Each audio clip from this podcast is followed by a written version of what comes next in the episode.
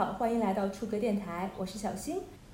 今天邀请到了在研究生旅行途中认识的在台湾岛高行生活的小伙伴 Mina。嗨，大家好。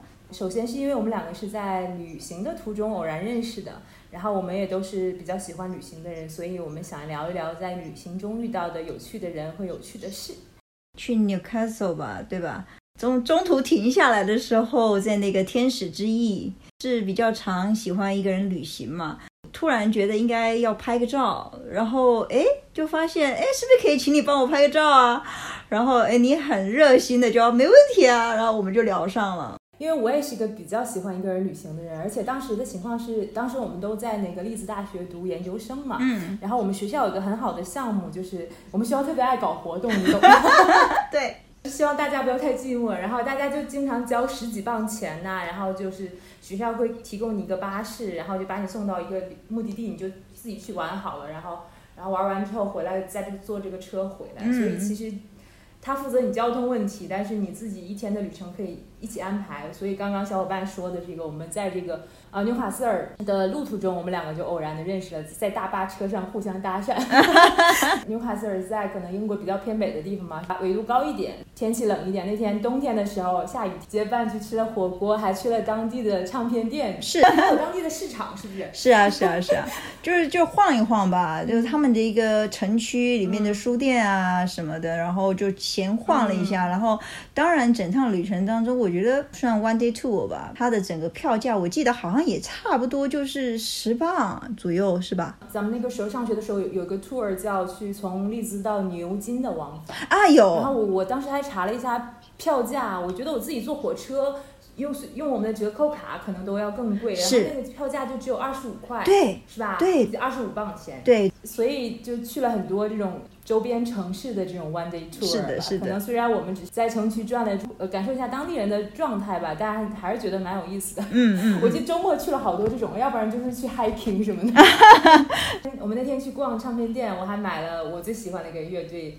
Cure，你也买到了你喜欢的乐队的一张，对我买了 Beatles 的，对。我每次出去可能都会在当地买一些唱片之类的吧。我每次看到那个，我就会立刻想当时此时此刻发生了什么东西。嗯，觉得还是一个蛮好的个人回忆的。嗯嗯嗯嗯。你当时跟我提出说，呃，你可能要在唱片行逛一会儿的时候，我特别高兴。我觉得，哎呀，居然难得遇到了，就是有同样喜好的人这样子，对，就觉得特别投缘吧。嗯。小伙伴，你是生活在台湾？其实我可能我们两个聊的都比较随意哈。我我我有个点还蛮好奇的，其实我觉得可能更像是南北地域的差异吧。就我觉得你们台湾的拜拜文化非常有意思，我一直都很好奇。哦哦 哦，就是拜一拜拜神文化，对，呃，这个拜神的文化其实它就是已经呃从我们小的时候，比如说我们家里的长辈啊、奶奶啊啊，然后呃早上起来的时候，他可能就会上一炷清香，然后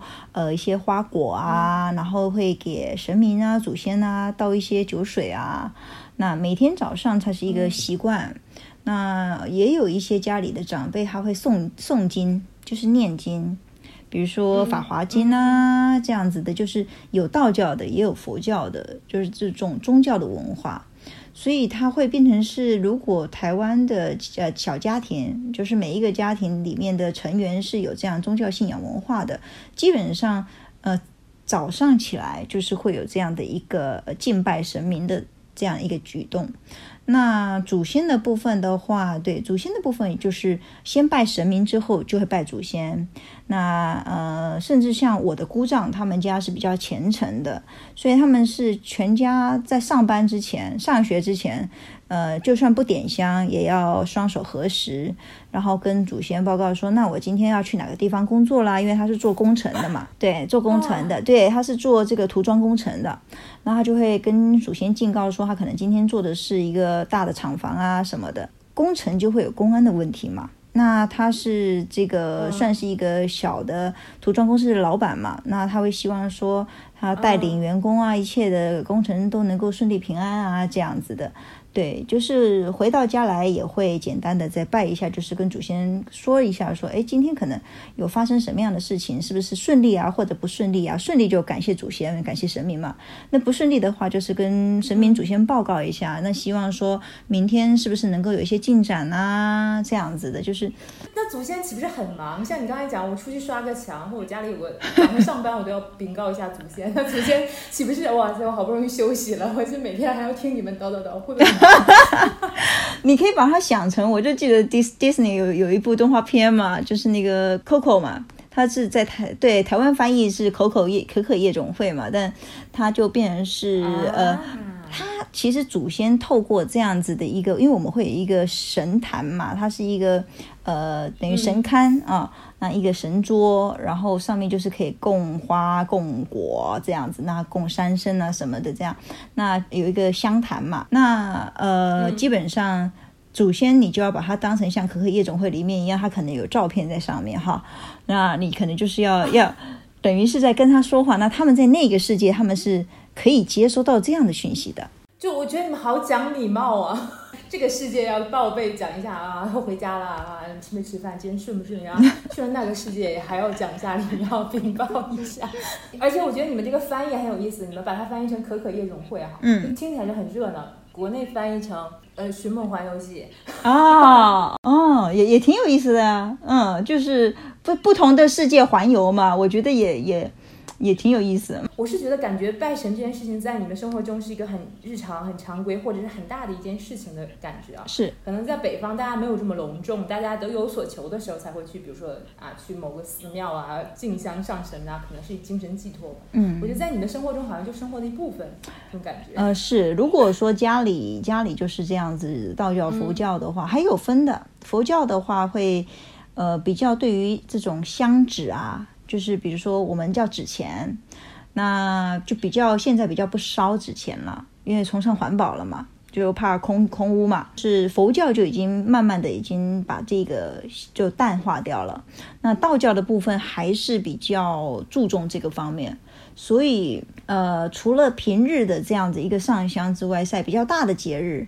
是一定要烧纸钱的，嗯，就是这是也是一个对一个点，它等于是，呃，等于是在比较大的节日的时候，让祖先可能在另外一个世界比较宽裕一点，他可能想买什么就买什么这样子，嗯呃后辈的一点心意。啊，有有这样的一个意味在，呃，北方也会有这样，比如说可能在什么节日的时候，十字路口就是很多人烧钱。嗯，然后我大概去年的时候旅行去了一次潮汕，我觉得潮汕跟你们文化很接近啊。嗯，赶上了他们一个很重大的节日叫冬至，然后当地人很有意思哦，就冬至的前一晚上，就大街上到处都有这种祭拜的神，嗯，都很喜欢跟当地人闲聊。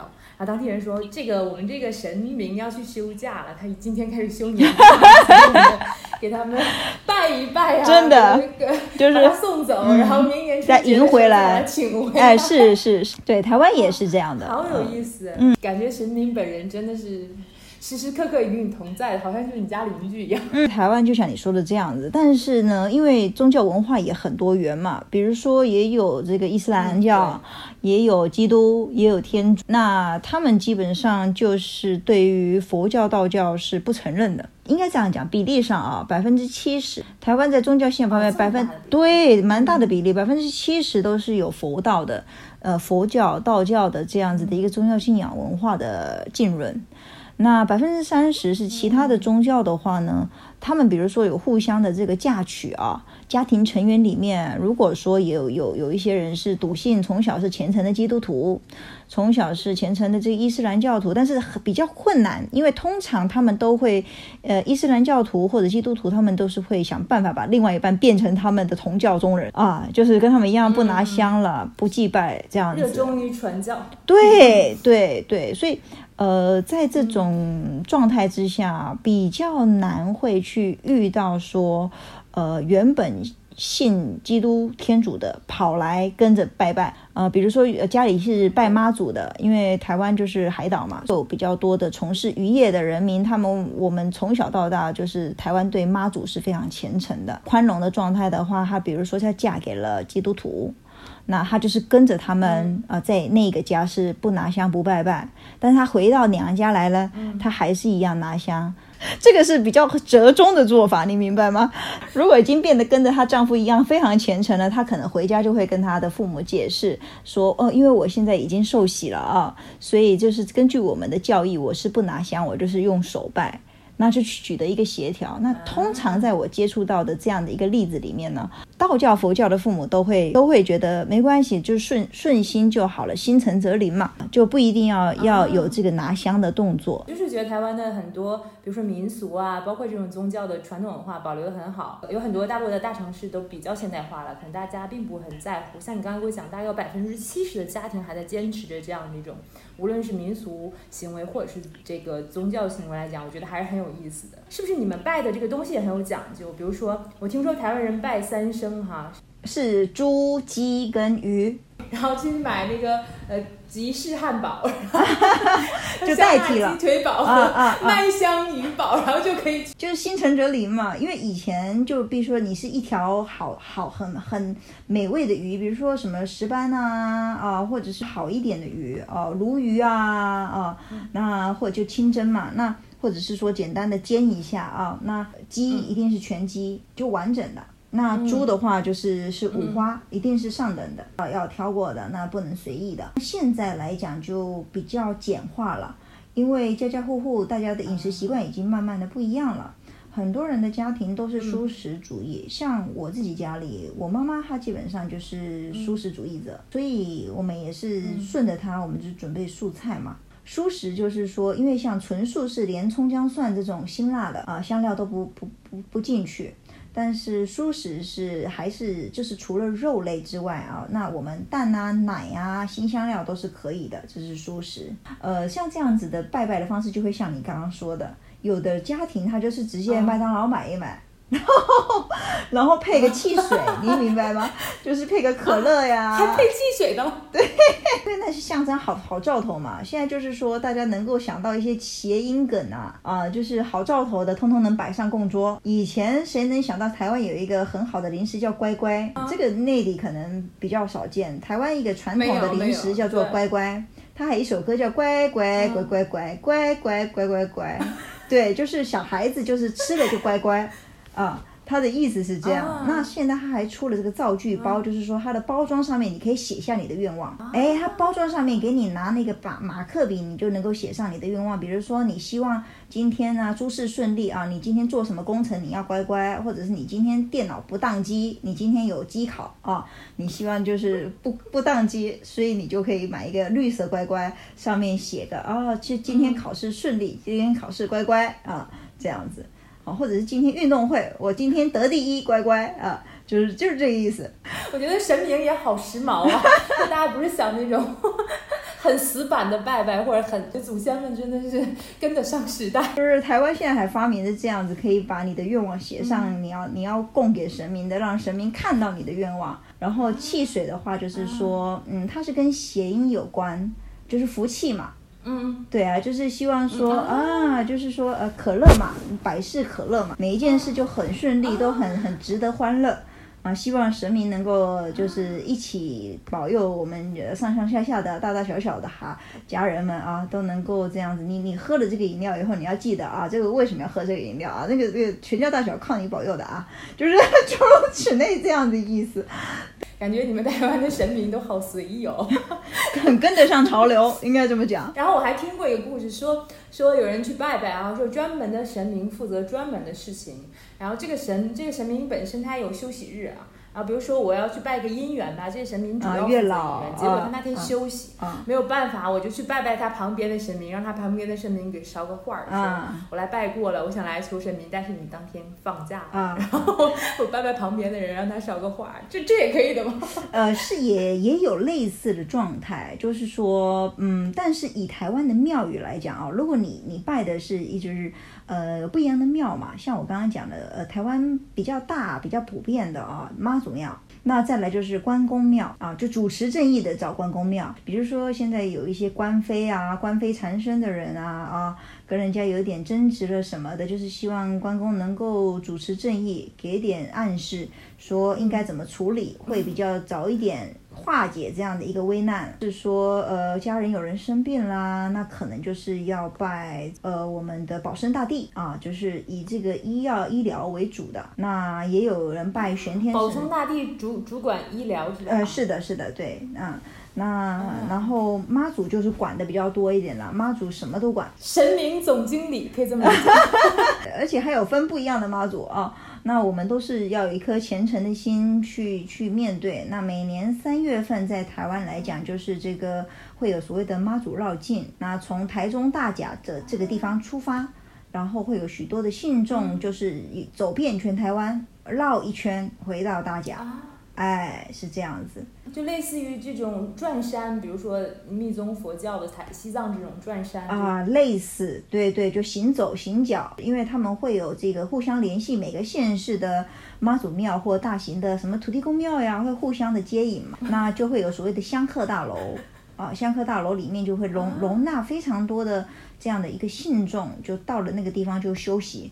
那可能也可以盥洗啊，用膳啊，睡一个晚上，隔天再继续走，感觉很热闹，大件事的感觉。对，那主要的供奉的神明嘛，我们就会知道它是一个关帝庙啊，我们会讲关帝庙。主要的就是如果说是供奉妈祖，我们就会关妈祖庙。但是在每一个庙宇里面呢，一定会有土地公也在里头，一定会有祝生娘娘也在里头。月老也在里头，呃，你你可以想得到的各式各样的，就是每一尊神明，其实在一个大的庙宇里面，你都拜得到。就是这个神明有限公司的各个部门都在里面。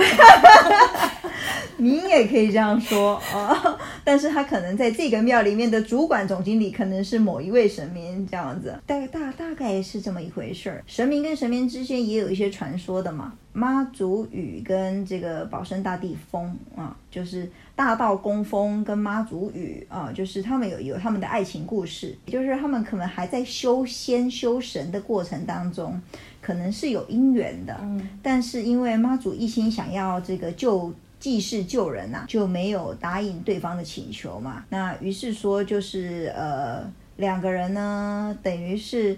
呃，一样是济世救人，但是一个就是先过生日的时候呢，比较容易遇到下雨，那另外一可能就是比较容易刮风哦，就是这样的一个传说。因为我们年纪差不多嘛，我觉得像我大陆的小伙小伙伴们，像我这样年纪，大家可能对这种事情都不是很清楚。嗯，就没想到台湾的人们对这种事情还大家都觉得还蛮日常的，说明确实是跟你的生活很息息相关。其实，因为其实坦白说，都大家都现代化了嘛，现在都是不管是哪一个城市。我觉得现代化的脚步也会让我们年轻一辈的，像我个人哦，我对于那个供桌的那个果子要买几个啊，然后要怎么摆，我确实是我坦白讲，嗯，没有认真去去请教过长辈的。但是我觉得很有趣啊，就这种事情，虽然我不拜啊，我从来都不拜，而且就像你刚刚刚讲各个神明负责什么，其实我都不知道的。即使我去个去，其实我想拜拜，我都是乱拜，你懂？但是我觉得很有意思啊，就比如说。连果子供几个都有说法的，什么果子买几个，然后要为什么要买几个，我是说不上来的。但是老人家他们肯定能够娓娓道来的，就是还是会有这样的一个世代的差异，是对于说这个供奉神明啊、拜祖先啊，有一定的程序哦。然后有什么忌讳的啊？我觉得我我们年轻一辈的确实有一部分的人已经慢慢的不像可能我爸爸妈妈他们年轻的时候，呃，爷爷奶奶会怎么交代他们说要怎么做，他们也不太就是，反正时间到了啊跟着拜，然后过年了啊就是跟着拿一炷香啊拜啊。那种细节，嗯，就说不上来了，嗯。对，我觉得就是觉得拜拜文台湾的拜拜文化很有意思，而且其实娱乐性还蛮强的，感觉说起来都很有趣，可能跟大家想象中的拜拜不太一样，所以我还觉得蛮有意思的，还蛮好奇的。但我们两个其实，在旅行中也遇到了蛮多有意思、有趣的事情和有趣的人的。还在大学的时期嘛。然后那时候蛮流行说，就是网络上面可能有一些华人就到，因为呃家人工作的关系，他们可能就移民过去，或者是说跟着过去居住。爸爸的英文很行，所以在硅谷有工作呀，或者是说呃在呃外企有工作，那调任之类的嘛。可是妈妈可能她就是不是很了解怎么样子在在地生活，可能英语不大行。呃，孩子的教育部分他们就比较担心一点，所以可能就会在网络。上面找一些是不是呃有大学生在暑假的时间想要去打工的呀，或者是说就是当家教呀这样子。那他会提供住宿，因为美国房子一般都挺大的，我都会有空房，等于是以把以前在我们台湾找的家教带到美国去嘛。就是类似这样的一个概念，然后我就有有有联系上，那就哎，对方我们也在就是见了面了，然后就过去。过去也是我当时是第一次到美国去，然后那个地点跟那个加州迪士尼比较近嘛。我只是觉得，对 小朋友的心情，对，就是第一次去美国嘛，然后就抱着很欢快的心情，觉得啊，那当个家教我还我行的嘛。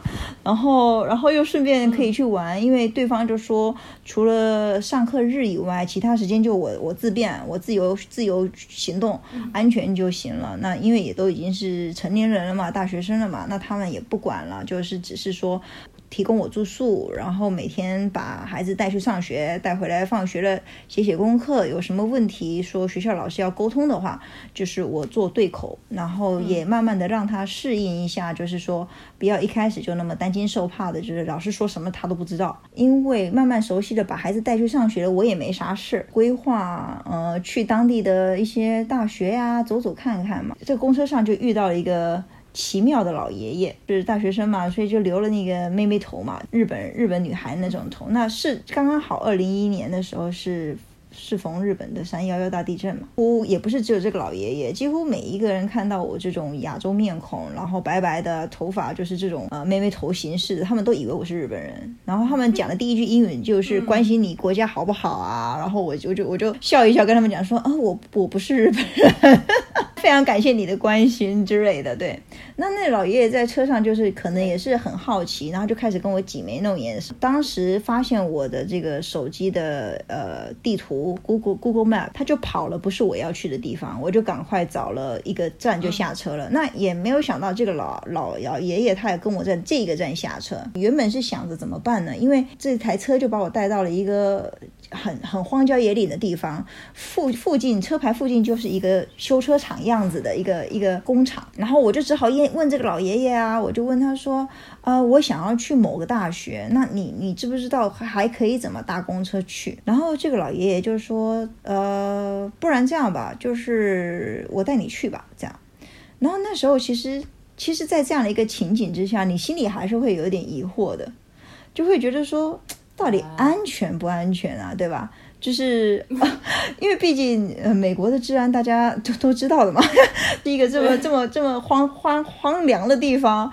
还是有点惧怕的，所以其实我那时随身我是有带着瑞士刀啊，鼓起勇气就是跟着这个老爷爷走进了车场，跟他的同事讲了一会话，我也没没好意思跟他进那个办公室，示意我眼神示意我跟着他走，然后他就开了一台车，就是里面修车厂里面好多台车嘛，他就说来孩子上车，好，那我就上车，那一路上他就聊啊，就问了说，哎你你怎么会到这儿来呀？那你要去那个大学干啥呀？这样子，他就跟我讲说他有九个。孙子孙女，那其中大孙女呢，大概跟我差不多年纪，但是他已经很久没有见到他的大孙女了，他也很想念。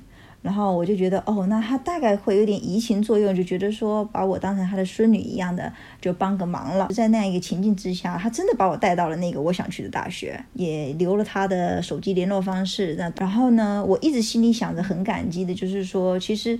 嗯，没有人有必要帮你的，在外地就是得自己想办法。所以那是因为第一次去到美国这样的地方，然后呃能够遇到这样好人，我心里十分的感激。所以我很顺利的回到了这个呃家教家里。我就是一直想着我应该要怎么样再再回去。这个车厂感谢一下，然后后来我就是自己又再查了一次这个公车到到底该怎么搭才不会搭错，我就很笃定，对对，我就我就把我跟他的话就是呃照片画成了一幅素描，简单的素描，然后去那个 ninety nine cent 那种十元商店。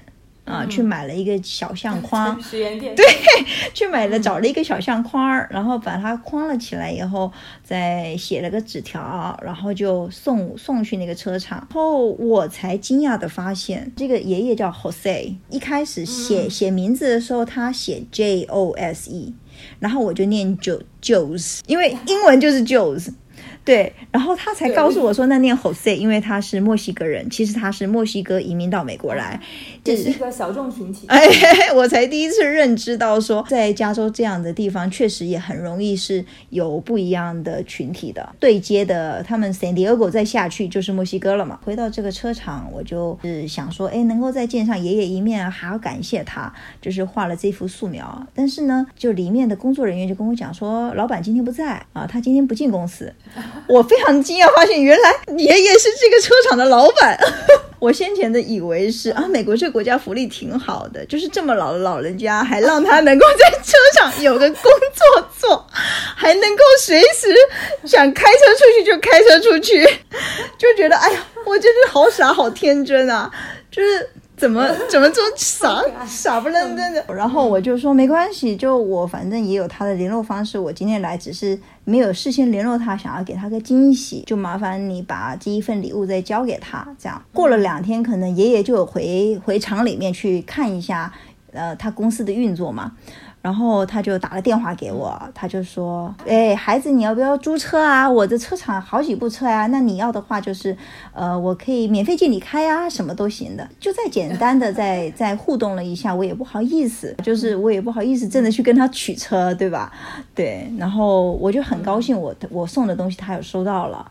然后我也告诉他说，就就没事儿，就是真的是单纯的对他这样子的一个感谢，就是好像真的把我当他的孙女儿一样，就有这样的一个义举啊，在我所有在这个世界的旅途当中是非常非常难忘的一件事情。我我在其实我也在旅途中遇到过这样的比较好心的人，虽然听起来只是一件很小的事情，但确实。在旅途中遇到这样比较好的人，并且他因为大家都是陌生人嘛，他完全就是不计代价的帮助你，而且能够安全的就遇到了一个好的人，你的运气也很好，你安全的到达了目的地。嗯这也是好多年前我在亚亚特兰大的时候也是，有一天我打车就打不到，然后我要去工作的场所嘛，然后我打车打不到，我就在路上走，你懂得，美国人民都开车，路 上走几乎没有人的。是是。然后我就看到远。对，然后有就我就看到了这个爷爷，然后我也是看到了一个爷爷，那个爷爷就拄着一个拐，他就要去前面一个养老院的样子，然后然后我的手机还马上就要没电了，当时也很紧急，然后我就我就问那个爷爷说，我说我怎么样才能叫到出租车？他说你跟我来吧，然后就到那个养老院的一楼，他让我在门口等他，然后他进去给我拿电话取着，还是个老人机的那种，然后去帮我叫车，结果他叫了好多次车都叫不到，嗯，然后呢，呃，旁边还有一些。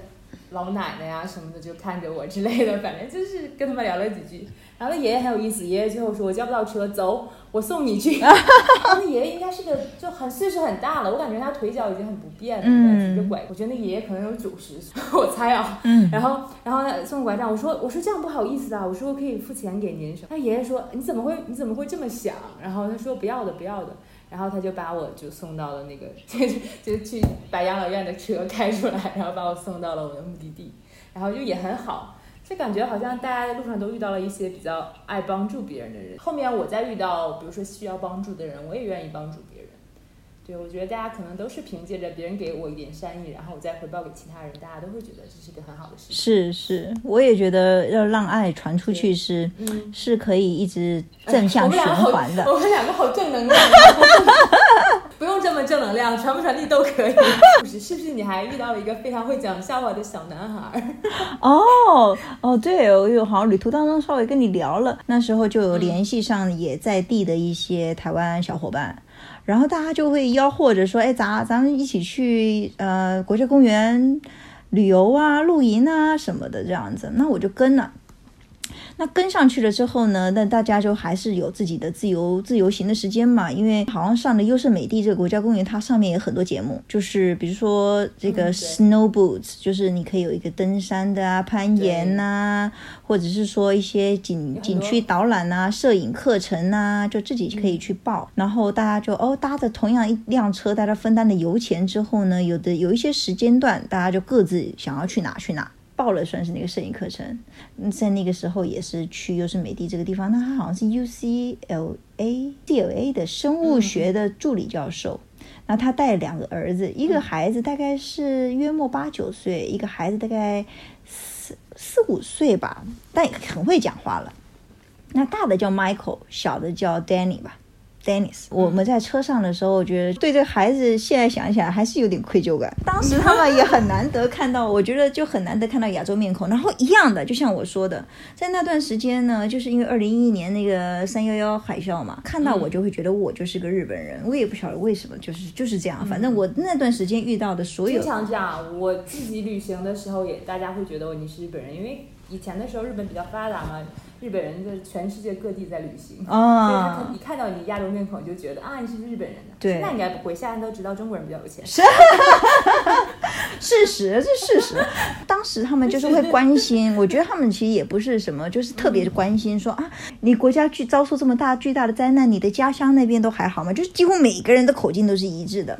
然后当然他的孩子呢，听到他这样的关心，就会也是心生同情，好像一副你家乡怎么了这样子，然后就会很。想要跟你聊天啊，干嘛的？然后我我我就也就是跟两个孩子说话了。那他们就想要制造一些欢愉的气氛吧，我觉得，他就想要讲笑话给我听。嗯，这小的那个 Danny 他就直接讲说啊，我我现在跟你讲个笑话哦。我说啊，当然好啊，我很乐意啊。企鹅他呢就是遇到了一个好朋友，然后呢他们两个约了要滑冰，然后滑着滑着人就不见了。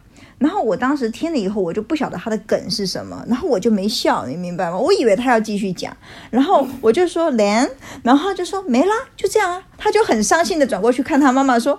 我讲的不好笑吗？然后我就很愧疚，你知道吗？因为我就没听懂他的梗，然后我我我我还在就是等着他讲接下来的那一段什么的，然后我就没笑嘛，因为我确实就觉得没啥好笑的嘛。然后他妈妈就很 就很认真的跟他回答说：“哦，你不要这样，那姐姐她只是因为她不是 native speaker，所以她没有办法理解那个谐音。”然后他就一脸这样皱着眉头，他就很认真的就看着他妈妈，然后再转回来看着我说：“你是不是？”真的觉得我讲的不好笑，是不是我讲的不好？然后我就说哦，这我真的非常的抱歉，因为我不是 native speaker，所以我可能就是某些地方没有办法理解。他就很丧气。所以说亚洲人民都很体贴。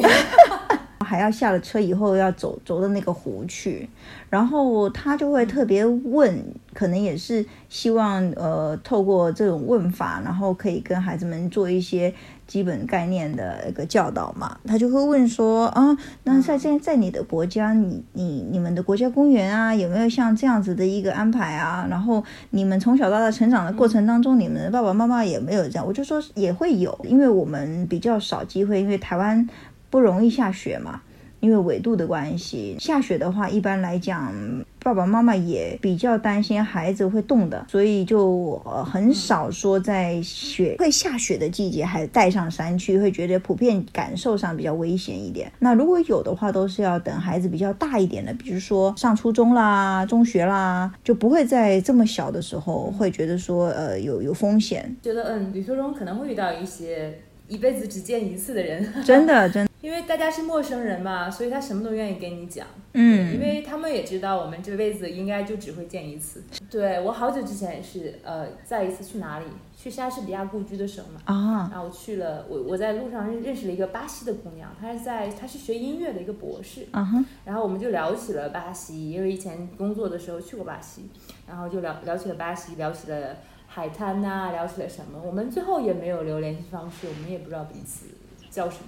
呃，聊了非常非常多的事情，然后也聊了一些各自对呃故乡的看法呀。我是觉得可能比我身边认识很久的朋友，我们都聊的都要深刻的很多。但是我们两个都非常默契的。呃，我们也很神奇，我们去的时候就是认识了，坐在一起，他坐在我附近。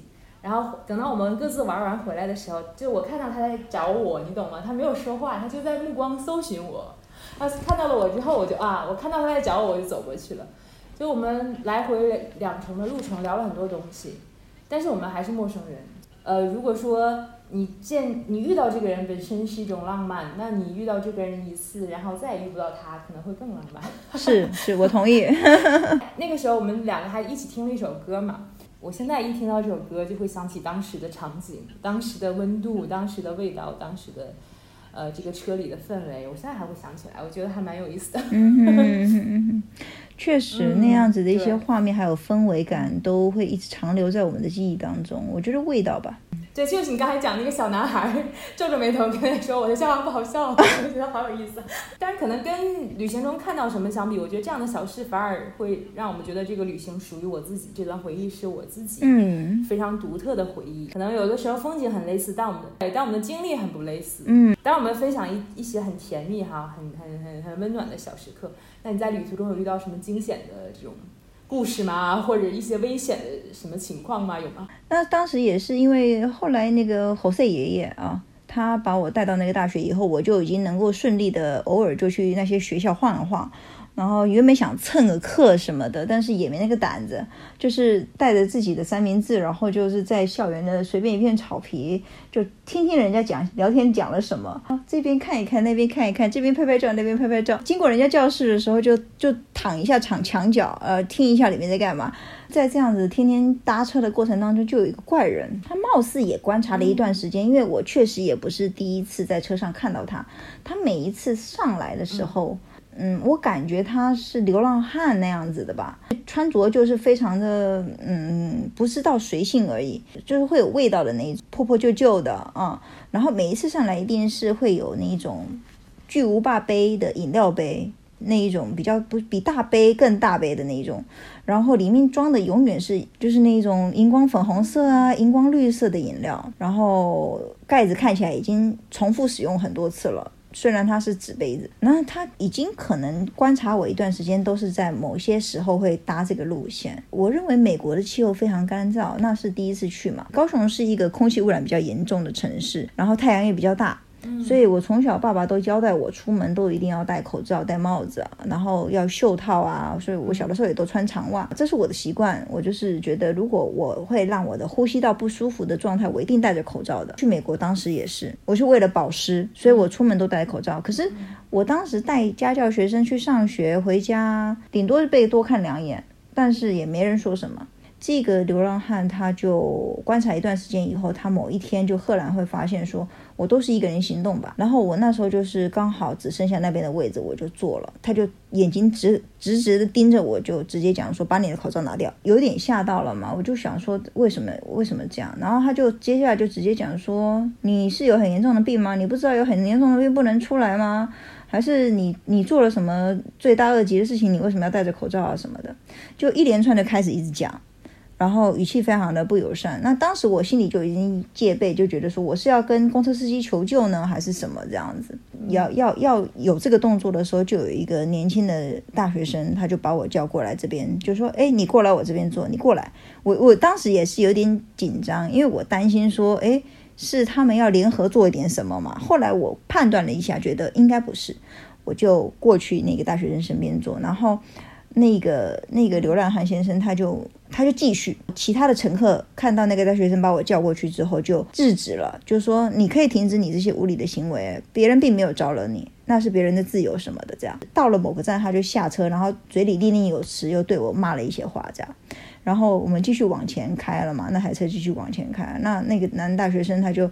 为了这个事情，他就说：“我为我们美国有这样子呃粗鲁的人向你道歉。”然后我就突然觉得，你不必的，这个这是个人问题，这不是这这个这个跟你无关。说就是我们美国人不是很多这样子，请你不要误会。他就说：“哦，你是从哪来的呢？是日本吗？”就又又来了。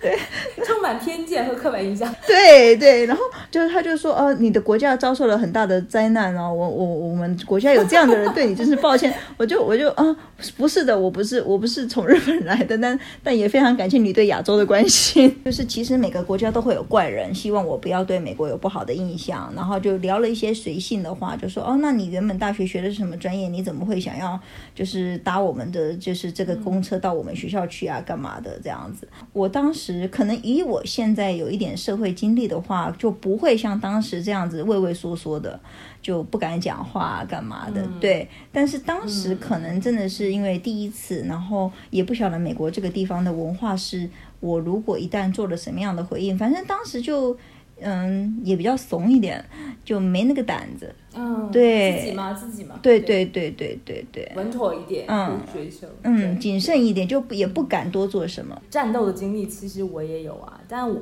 就像你刚才讲，可能我这个战斗的经历是因为我有一定的工作经验之后，然后我有一定的对很多问题的把握之后，可能我我我我有一个在异国战斗的经历啊，比较近的对我来讲，就是因为我也有一点社会阅历之后，第一次跟人家战斗大概就是二零二零年年初在巴塞隆纳吧。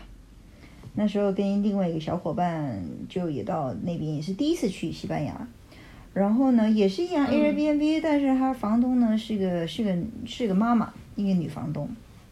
嗯嗯。那有我我个人呢，我是觉得说，就是因为我那小伙伴他是学美术的嘛，然后他就是嗯觉得说这种比较传统式的西班牙的公寓，他一直都觉得很有趣，所以也管不上说想体验一下对，嗯。想体验一下。然后它就是一个要爬五层楼的一个、一个一个一个公寓。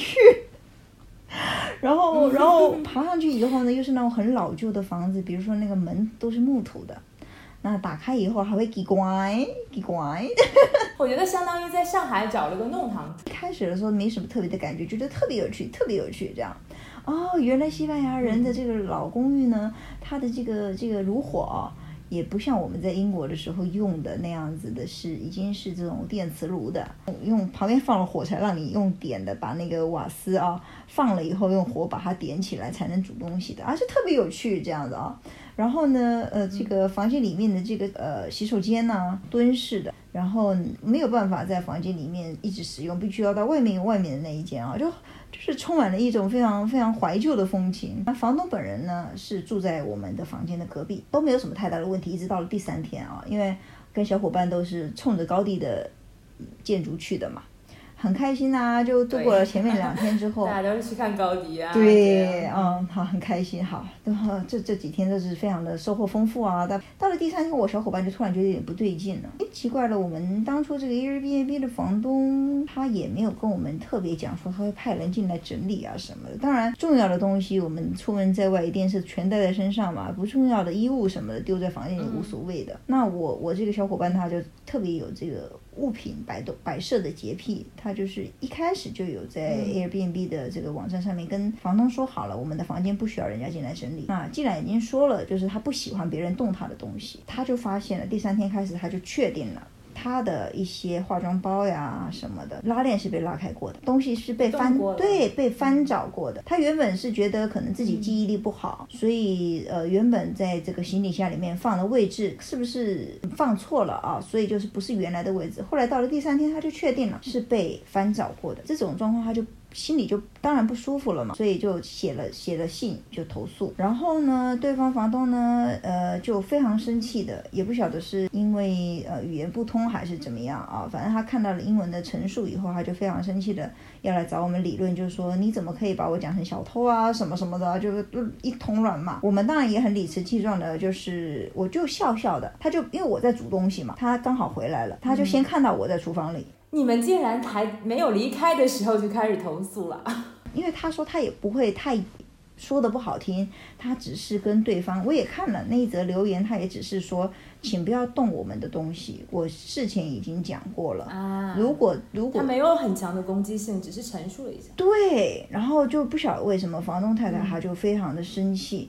然后就说你你把我讲好像小偷一样，我没有做这种事情，我只是进去好心帮你们整理一下什么的。然后然后我就我就一脸懵嘛，因为我正在煮东西，我就说呃你搞错了，打这这个讯息给你的并不是我本人，待会儿你可以跟我的朋友说一说。但是我就笑笑跟他说没事的，就是呃我就叫他的名字，我也忘他的名字是什么，我就说是这样的，我就我不希望造成任何的误会啊。然后他就说你们这个样子是非常呃呃呃糟糕的房客啊，我从来没有遇过像你们这样的人，我好心帮你们整理，还要被你们说的像小偷一样，强烈的这个情绪。然后呢，后来强词夺理。对，然后我朋友就走出来了，他就说动过别人的东西这是事实，你现在敢说你没动过我的东西，因为他就很生气嘛。那事实上我坦白讲，我一个中立立场，因为毕竟我们还住在人家的地方，那他要现在把我们赶出去了，我们还是要另外想办法。你东西也没被偷，我心里当时是这样子想。但是这个房东他就是也很坚持，就是说他不希望我们或者跟总部投诉说他有任何偷窃的行为啊什么的，只是我们只是提出诉求说，从明天开始你不要再进到房间大家的东西了，就这样。对，然后他就他就非常非常怒不可遏的就继续继续发泄他的情绪。事后呢，呃，我们据理力争嘛，那他也理解我们的意思之后，又给我们发了 Airbnb 的回复说。嗯，拜托你啊，我只是一个单亲妈妈呀，我生活也不容易啊，千万不要去投诉我呀，什么的就很怂。强硬到底，我会对你的这种强硬产生尊敬，反而你立刻就怂了，说明你就是一个欺软怕硬的人。嗯，大概四五年前吧，我去罗马，我自己一个人去罗马，在罗马住的一个酒店也是，半夜的时候就连续，呃，半夜的时候就有人撞我的房门，先是用房卡刷，然后用撞我的房门，然后我都被撞门声惊醒了。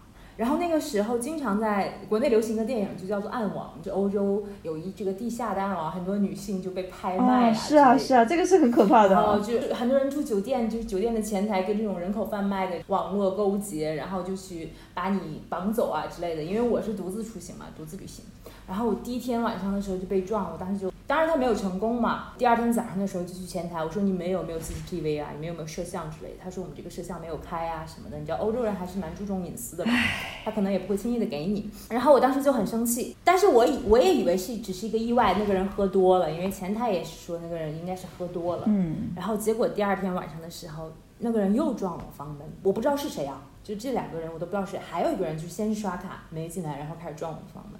他没有进来之后呢，第二天第二天早上的时候，我就又去前台说这件事情。嗯，我说这样吧，我要结束我们在你这里的住宿，因为很危险，太不安全了。然后你也不可能，你也不给我提供 CCTV。然后结果我在前台就遇到另外一个女孩，那个女孩是个威尼斯人，她来罗马出差，她是一个。马拉松的健身教练，然后我们两个就聊到这件事情。半夜他的房间有人撞门啊，然后结果就我们两个住在同一层，然后我们两个就聊起来。结果我们两个当天就决定搬走，搬去另外一个酒店。我们搬去另外一个酒店，大概一直在保持联系。后来我几年之后又去威尼斯玩，嗯，然后我去找他，然后我们两个我们两个又在威尼斯见面了。然后他带我去他。因为当时是马上就要过圣诞节了嘛，平安夜二十四号。嗯。然后他带我去他家，因为意大利当地人家的那个准备圣诞节是怎么准备的？然后就是第二天要准备回英回英国嘛，哎，所以就没有在他家过圣诞节。但是就很有意思，因为意大利也是一个特别注重家庭观念的一个国家。嗯。比较传统的一个国家，有自己的传统的国家，所以说他们我还挺遗憾的。但第二回回英国也很搞笑，我从威尼斯机场飞回去的时候，那个飞机撞鸟了，就是就是那个前续航班，那个飞机飞到威尼斯把我们载走的那个航班路上撞鸟了，就很危险的。然后结果我们在机场延误了六个小时，但是我最后还是安全的回去了，还是很有意思的一个旅程。听起来真的是很。就是非常高潮起伏、起伏的一种故事。对，你当时是不是也？你刚才也讲到说，你想起了一件什么？对，就是呃，也是一样，在二零一九年底那是圣诞假期的时候，我也去了冰岛，然后跟另外一个小伙伴。一奇怪了，我就觉得这是不是在欧洲很常会有这种被撞门的情情景？然 后你也被撞门了？对，我觉得大家出门在外嘛，然后都会做一些防备，所以我当时就是有买了一个。防盗锁就是在欧洲各个国旅行的时候，我一定会用上这个防盗锁。就是说，他就算把门撞了，他也进不来。你还是蛮有防备意识的。嗯，我睡觉我也不会真的睡着，就是我瑞士刀一定在枕头边。对，就是啊，你好谨慎，你真的好谨慎。女孩子的话，嗯，也没有什么对抗能力。我也坦白讲，就算学了防身术，你基本上你的生理结构上面，你还是敌不过那种比你强壮的人嘛。对，所以我觉得就是是啊，女性无时无刻与生俱来的危机感。对对对，所以我该防备还是会准备着。呃，这个防盗锁呢就被撞开，然后它就掉到地上了。就是你就晓得说，它如果只是一般的有那种闯空门技巧的，它可能打开了那个锁，它会有动门的声音嘛。可是就像你说的那个是被撞，那那个防盗锁就被就掉下来，就哐啷一声掉地上，很大声，刚刚好就是我我的床就是直接可以看到门口的。然后门就打开了嘛，那门打开了以后，我就我就非常的谨慎，然后我就我小伙伴还睡着呢，然后我就很大声的，就是跳起来，我就就就很大声的问谁，对方就发觉说，哎呦，里面有很大的声音嘛，然后哎他们也就没有就没有进一步的动作，我觉得还算幸运，他们就没有再进一步的动作。啊，你这个听起来好危险啊！他已经进来了。对他已经那个门开了，所以就变成说是，那后来没，嗯就他们就没有下一步的动作，因为我他有一个很大的落地窗，所以如果说有什么的话，我们其实还是有很多的出口可以 cover，而且因为我不是一个人嘛，当时我是有跟另外一个小伙伴。嗯对，相相对来讲的话，我觉得那个想要偷东西吧，不是想要对人造成伤害，多亏他的目的就只是偷东西，听起来就还蛮后怕的哦。真的是到各地去，大家自己自我的防备意识还是要高一点。那个防盗锁还是有一点用，因为那个防盗锁是内锁的嘛。然后哎，其就是厉害，就是有人专门研究怎么样开了之后，然后要他可能曾经意图想要让那个防盗锁是在不掉到地上的情况之下被解开来。你后来有报警？后来没有，就是觉得没没事就算了，因为当时在冰冰岛的规划也就是只有待两天两夜，然后很幸运的都是刚好有看到极光，也去了蓝冰洞，就是这两件事情有完成了，爬了冰川，看了蓝冰洞，有完成了，我就觉得，因为我们还有下一站。觉得你要是还要再多花一些时间去警局呀、干嘛的，觉得没必要。就很麻烦。对，我有次去土耳其，那更早了，可能有十年前了吧，八九年前了。十年前去土耳其，那是我第一次去土耳其，也是自己自己去旅行。然后很有意思，就是我去土耳其的西部的一个城市吧，叫费特西耶。然后那费特西耶是一个海边的城市，应该是一边是海一边是山，然后有一个最美的全球五百家的一个徒步路线，叫利西亚之路。嗯，然后那边那个费特西耶还可以坐滑翔伞。也算是一个海边的度假的体育休闲的和相关的休闲的一个城。记得我当时订的酒店是达美航空的 Delta 的一个酒店，嗯，然后呢，他那边下了飞机之后，你就坐一个 bus，就是那小城很小，你坐这个 bus，你就告诉他我去哪里，然后他就给你停车了。我当时不知道，我以为那个车是按照。就是按照固定的站点停嘛，我以为他在那里就会停，然后我就坐上去，坐上去，结果因为天已经很晚了，结果他就到了，就把我送到了终点站，然后我以为我以为终点站就是我的目的地呢，你知道吗？然后我就下去了啊，那个时候好像还没有谷歌地图之类的，嗯，还是说我都不记得了，反正我就记得这件事情。然后到终点站就下去了，就是一片沙滩，一片大海，黑黑漆漆的一片，没有酒店。我说啊，你懂的，是一个公交车的终点站。嗯，我当时就吓坏了。这时候路边有个小的酒吧，你有没有看过美国西部片的那种很破败的海边的小酒吧？很可怕的然后感里面觉。就是一个露天的酒吧嘛，然后老板自己在那儿坐着。然后那个时候就是你懂得，亚洲亚洲女性嘛，在土耳其还是很受很受很受欢迎的那种比较世俗化的这个伊斯兰国家。当然，我在土耳我对土耳其的印象很好，虽然他们这边那边对亚洲女性有过分的热情，但是对我都还可以。只有这一个老板可以求助，因为那附近就只有他一个人。然后我怎么办法？我就跟那个老板说了我的情况。那老板好热情，老板说：“我给你打电话，没关系。你刚才坐的这个车是这个公交车的终点站，我给你打电话，这个公交车马上就会回来的，然后你再坐回去就可以了。”啊，这么好的吗？然后他就去给我打电话，嘛那里就只有我和他两个人，他又特别的热情，然后我就坐在那里，然后他请我喝茶，土耳其人特别喜欢请人喝土耳其红茶，请我喝茶，但是我不敢喝呀，就是只有我们两个，然后然后我在等这个公交车，他说他给我打电话联系了车，但是我不敢喝这个红茶，但是我又不能表现出来我不敢喝，嗯，因为我总是独自出行，所以我总要有一些 street smart，我又不敢喝这个茶，但我又不能表现出来我不敢喝，嗯。然后我说我这个茶有点热，他就一个劲儿的让我喝这个茶，然后就一直在跟我聊天啊什么什么。然后这个时候比较悲惨的情况就是我的手机马上就要没电了，然后我当时也没有办法了，我就老板还给了一张我他的名片，然后他就说我们这边其实没有酒吧，是因为最近没没有什么游客呀，我们我还会做西红柿炒鸡蛋之类的这种，你你可以来吃饭啊之类的。然后我当时等了已经很久，等了十几分钟的，那个车还没有来，我当时心里就已经很虚了，你懂我意思吧？因为他不停的请我喝茶，又对我很热情，然后车等了那么久还没有来，我自己一个人拎着个箱子，你懂的，我心里已经很慌了，但是我又没有其他的途径可以走。都可以来个配乐给你。然后呢，我我，对我就催那个老板，我说这个车怎么还没有来呀、他说没有关系，你再等一下，我再去问问。打电话啊问，回来就说你再等一下没有来，你喝茶嘛。当时我就很害怕了，我就把那老板的名片拍下来了，发给了，我都忘记了发给了谁。我说如果我出了事情的话，那可能就是在这里。我就我就一直在等，我俩就一直在尬聊，全程尬聊，我大概可能在那里等了将近四十分钟。哇塞，那杯茶我一直都没有喝，很好。然后我真的是当时我用尽了我所有的聊天技能嘛，那个老板感觉不到我很慌张，也感觉不到我不敢喝那杯茶，我们两个就一直在聊。结果突然间我看到了一束光，就一个公交车驶过来的时候，我当时立刻就把那杯茶一耳机，我说谢谢老板，明天我来找你吃饭。老板说，哎，你的车来了。哎，我还是替你替你担心，你知道吗？因为你哪晓得这公交车司机跟这老板到底有什么阴谋呢？哇，这我都没有想到，我当时对我听到这边，我因为我听到这边就会觉得哪有人打个电话公交车司机就为你开回来的呢？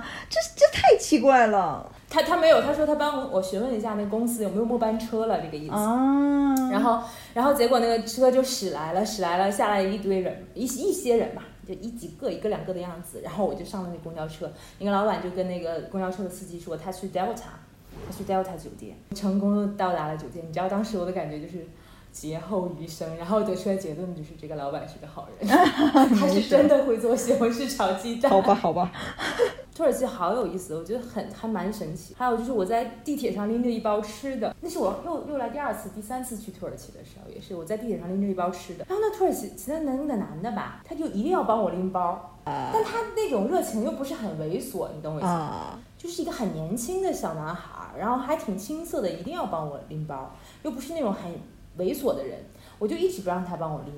然后我说不需要，我说没有关系，虽然他只是在超市买了一兜什么零食之类，他就一定要帮我拎。后来我想，那你是要抢我吗？还是要怎样？嗯你要想帮我拎，你就帮我拎吧，嗯对吧？那没有办法，我说你要抢我你就拿走吧，反正只是一包吃的。嗯，就他一直在讲让我帮你拎啊、什么什么，很热情，又没有说很油腻、很猥琐那种。然后结果他帮我拎，然后我要下车的时候，他说我送你下去。这个时候我就很警觉了哈，因为人很多嘛，我就没想说，我说可以啊，那送吧。结果他把我送到地铁口，把东西交给我，他就回去，他说拜拜。就我们是小人之心了拜啊。对我当时就觉得我我真的是小人之心了。嗯就他什么都没说，也没有管我要联系方式啊，还有什么。我当时心里所有的这种想法，当时就烟消云散了。我觉得啊，他真的很有，可能也是因为我的运气比较好吧。嗯哼，他们可能就是对东方女性会比较好奇，不知道这个好奇里面有没有猥琐，可能也有，但是就是觉得我的感觉还是没有，并没有被冒犯到，嗯所以我觉得还很有趣。所以我大概去了，好像我去了三次土耳其吧，所以我都觉得还挺有意思的，城市的印象还挺好，或者说运气还是很不错。嗯嗯，我们宁愿相信人性本善啊，是该有的防备，我觉得还是不可少，是真的。嗯，哇塞，我们聊了好多这种旅行中的惊险的片刻呀。就是相对之下，感觉其实除了冰岛对我来讲，其他像我那时候同一趟旅程也还去了其他的北欧国家，感觉上吧，感觉好像为什么你也在冰岛冰岛遇到这样的状况，我也在冰岛遇到这样的状况，但是好像网上的风评，冰岛的治安并不差的。其实真的是出去一趟旅途，景色再怎么美，都比不上跟人的特别的互动。就是当然在那样一个特殊的时空背景，还有它的气候条件的状态之下，会去影响到我们的一些情绪啊，或者是跟人互动的状态啊。但是真的是遇到了各式各样的人，然后让我们嗯，可以在那趟旅途当中有更美好的感受。台湾岛生活的人都会，比如说我有一次在多佛，你知道吧？就是那个白崖，那个 White Cliff 多佛的白崖。然后我遇到了一个也是也是一个台湾男生啊，我们两个很有意思哦。他看我像日本人，我看他像日本人，就是不是多佛，不是不是那些，就是在呃七姐妹布莱顿布莱顿的七姐妹的白牙的时候，啊就是当当天 BBC 还在那个白牙下面录一个节目，然后呢，我的水喝光了，我超级渴，因为那天七姐妹的白牙，我相当于我相当于当于走了十三个姐妹，我走了一个来回儿，你知道吗？就我从这儿走过去又走了回来，因为好美，就是我就想 hiking 一下。然后我结果就超级渴，结果因为疫情的原因，那咖啡馆关门了，没有任何地方。然后我就在那儿犯愁怎么办呢？然后正好遇到了一个男生，嗯那男孩儿就一直看我，然后我也看他，因为我们两个明显就是都是亚洲人嘛，而且都是独自出行，就是他在看我，我在看他，我们两个就后来他过来了，开始跟我讲英语，然后问我你是日本人吗？哦有有，我说，我我我说你是日本人吗？然后后来后来我发现，后来后来说他说我不是日本人，然后我问他我说你中国人吗？他一听我在讲国语，然后我们两个就他把他的水杯借给我了，然后他解了我的燃眉之急。然后很有意思，他当时他是在爱丁堡上学，然后也是像我一样，毕业之后去搬去了伦敦嘛，搬去了伦敦。但是他当时在等着你们台湾的那个什么抽签证，说每隔一段时间可以抽一次英国的工作签这样的签证。包括像你刚才提到的，你你你那个时候去美国是因为去做家教嘛？对，当时其实，在英国的时候，也有很多，我有很多的同学，他们可能是大学刚毕业就读了研究生，他们也很有意思。当时我一个小小伙伴就是，我们在北爱尔兰，就是贝尔法斯特，我去贝尔法斯特的时候，我发现这个。朋友也在 Belfast，后来我发现他也是做那个 working exchange，当时在做这个工作换宿的工作，他给那个英国老奶奶刷墙，哦，然后那个那个老奶奶让他住在他家里，然后我当时我们在 Belfast 好有意思，我发现哎他怎么也在 Belfast，因为我去北亚玩嘛，嗯，然后我就我就我们就联系，联系的时候我们两个就去酒吧，结果超级有意思，那天晚上的时候。我们说那喝一杯吧，结果我们俩喝完说那再喝一杯吧，结果再喝一杯，我们去买酒，然后那那个酒吧的小哥就说我们停止，我们不能卖你酒了，现在已经十点之后。我说为什么？他说这是我们的新的疫情规则，十点之后就不卖酒了。我说昨天还还可以卖，他说今天刚刚改的。现在想起来好像都，呃，下一个如果开始旅行的话，你还想你最想去的地方是哪？我想要先回英国。其实是因为二零二零年的时候，原本当时疫情还没大爆发的时候，几个小伙伴就讲好了要要走法国、荷兰这条线去赏花嘛。对啊，因为当时是准备要樱花季了嘛。就是呃，等于是说法国的樱花要开了，然后郁金香也也准备满开了。当时就是预定了这个复活节假期，咱们要再共同创造一些在欧洲的回忆的。但是疫情就爆发了嘛，所以大家就是有机会就一起行动，要回台湾就回台湾，要留就一起留，也没能在英国多留，就就回来了，就再没出去了嘛。就大家都是这个样子。所以如果说疫情结束，比较想的是去完成没做的事儿。毕业照也没拍，虽然那是只是一个仪式感，对，但是大家就是有有相约。你晓得，就是我们有一些伙伴回来台湾之后就结婚了，趁着他蜜月啊，然后我们就一起约了回学校去拍一拍，然后大家可以拍个毕业照。期待我们能早日完成一个我们前面遗留下的未完成的仪式感吧。对啊，但我我希望可能，我觉得可能马上了，立刻了，我们甚至指日可待了。我希望吧。对啊，我都想好了，我都想好了，明年了就确确定了。就是我我预估吧，就是没啥问题的话，我真的是我什么时候从英国回来的，我就什么时候飞回去，就是那个时间点。哇，对我都想好了，就是去完成没有完成的事儿。谢谢米娜小伙伴，我们今天聊了很多呃旅行中遇到的惊险的时刻，希望大家都能够享受每一次旅，然后化解这种惊险的时刻。当然最好的是不要遇到这么多惊险。对对对，但还是很有趣的，就风险的。希望大家如果遇到什么问题的时候，能够化险为夷。